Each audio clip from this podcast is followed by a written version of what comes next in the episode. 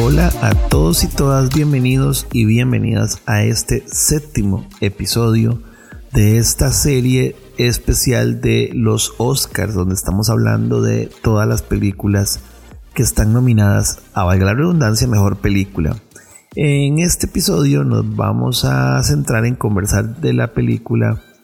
Triángulo de la Tristeza, The Triangle of Sadness, que es una película dirigida por el cineasta sueco Ruben Oslund, quien ya posee dos palmas de oro de Cannes y es muy aplaudido por algunos, sobrevalorado por otros. El tema es que, independientemente de esto, es un, es un, eh, es un director perdón, que ya tiene experiencia con algún tipo de comedia tipo sátira, humor negro, como la película Fuerza Mayor, que de paso, hicieron un remake con Will Ferrell, si no me equivoco, después. En fin, el tema es que esa es una película que tal vez algunos podrían reconocer. Protagonizada por personajes, la verdad es que popularmente completamente desconocidos, pero con la participación de un talentoso Woody Harrelson que para nosotros en particular se roba la mejor parte de la película. ¿Por qué creemos que nominaron a esta película. Esta película em, de nuevo cae en la categoría que podría caber lo de las mujeres, eh, de mujeres, las mujeres hablan, que es en la categoría de crítica, crítica social. Para algunos esta película podría llamarse una película woke también, porque toca un tema que está muy de moda y que es el de criticar las excentricidades de los millonarios y esta famosa lucha de clases. De hecho, en otros años ya hemos tenido, digamos, eh, películas con este mismo tema por detrás, pero creo que de los últimos años la más representativa eh, podría ser también dentro de una categoría de crítica social, sátira, humor negro, la famosísima película Parásitos, que podría ser lo que tal vez muchos eh, reconozcan eh, asociado a este tema. Esta película sin duda cabe en esta categoría de crítica social, eh, abarcada desde obviamente diferente que las mujeres, que digamos que las mujeres hablan. Esto está abarcado desde el humor, la sátira, que obviamente siempre es un género, complicado y que en algunos casos la verdad es que ha pasado de snuff porque tiene tantas metáforas, alegorías, que, bueno, y que nunca faltan o sobran los eruditos de la comunicación, la semiótica, que se dan lujo explicándonos simbolismos y el humor de cada escena, y esto porque es así, y esto porque es allá.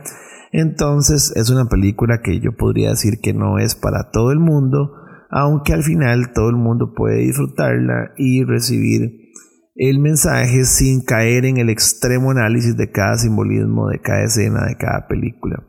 Entonces, di, pues, ¿por qué está nominada esta película? Porque es una película de crítica social y yo creo que también, como hemos hablado, es parte de la fórmula y las eh, parte de la fórmula y parte de las recetas que pueden tener películas que están asociadas, digo, que están nominadas a esta categoría de los Oscars. ¿Qué es lo que más nos gustó de la película? Woody Harrelson, sin duda. Y no porque tal vez solo él, sino porque Creo que Woody Harrelson, más allá de que es la estrella de, todo el casting de la película, está involucrado en las secuencias y en los momentos más climáticos de esta película, que fueron los que más nos gustaron. Esta película está dividida en actos y, la verdad es que, bueno, lo voy a decir más tarde, pero la verdad es que el acto final eh, se pierde un poquito, queriendo, queriendo cerrar tal vez, cerrar y contar toda esta crítica y todo este mensaje del cambio de jerarquías y explicarnos cómo la sociedad, sea el extremo que sea, si sos rico o sos pobre, la verdad es que terminas todo siendo una mierda. Y cuando yo digo mierda, perdón el francés, es que está asociado a uno de los actos principales de la película, que es la que más nos gusta, que efectivamente creo que es el tercer acto, el que se llama la cena del capitán. Eh, por más asqueroso que suene, la verdad es que el clímax de la película es un deleite de risas y súper incómodo en una secuencia tan, tan desagradable como todos sus propios personajes. La verdad es que la escena del capitán es el momento más, más fuerte de la película y la verdad es que no hubiera sido posible sin la simple pero magistral actuación de Woody Harrelson. Ojo, ojo, ojo, importante. No es como que como que Woody haga un así un despliegue distinto, un, una actuación transformativa donde se mete un personaje completamente inesperado, sino porque la verdad es que es el mejor Woody Harrelson siendo actuando como el mejor Woody Harrelson y la verdad es que sinceramente es, es, es el momento que la verdad es que todo el mundo tendría que hablar en esta película. Y obviamente, además de esto, sigue en su participación eh, en otra secuencia súper entrañable, llena de alcohol, speech de comunismos y capitalismos, que de nuevo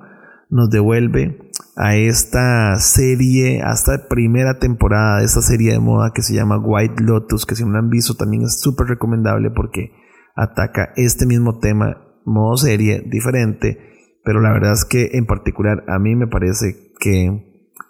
en algunos casos un poquito mejor. Y que no nos gustó de la película, creo que el último acto de la película nos baja demasiado el hype del acto anterior, del acto del yate.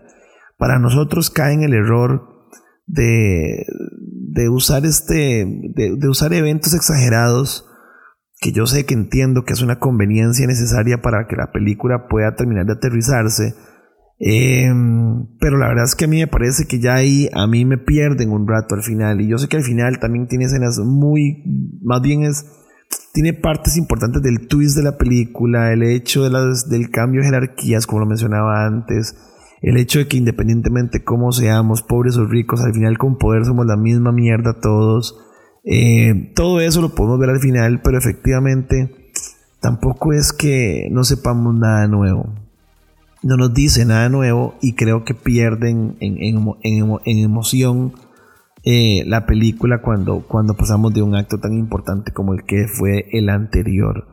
Eh, repito, en este caso creo que si no la han visto la primera temporada de Wild Lotus, creo que abarca la misma crítica con humor, sátira, pero mucho más real y por lo tanto mucho más chocante. Ah, digamos, a la hora, al final caer en que los ricos siempre ganan y que todos somos una mierda independientemente del rol extremo en el que estemos. Así que dicho esto, este fue nuestro episodio del Triángulo de la Tristeza. Nos quedan tres películas, nos quedan tres días para conversar de lo que queda. Así que bueno, esperemos que nos dé tiempo de terminar estos episodios y nos hablamos el domingo que son los Oscars 2023. Pura vida, un abrazo, chao.